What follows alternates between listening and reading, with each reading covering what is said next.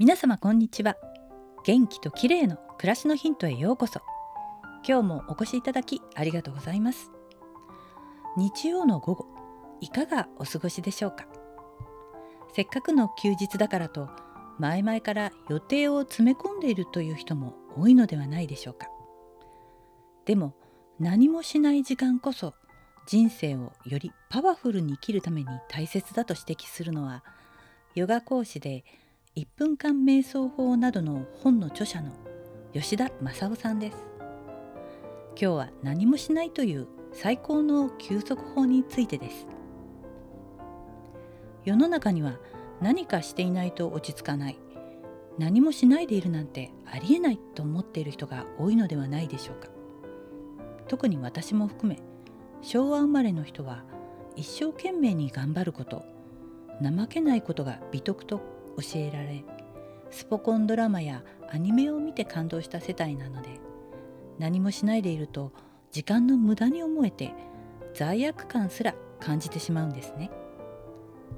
でも時代は急ピッチに進みスマホに送られてくる情報にいちいち反応するようになり何もしない時間は減る一方ですよね。すると脳は疲弊して心に余裕がなくなってしまいます。不思議なことに何もしない時間を作ると思考を超えた直感や独創的なひらめきが訪れやすくなると吉田さんは指摘します。でも何もしない何も考えない時間を作るにはどうしたらよいのでしょうか。そこで登場するのが瞑想です。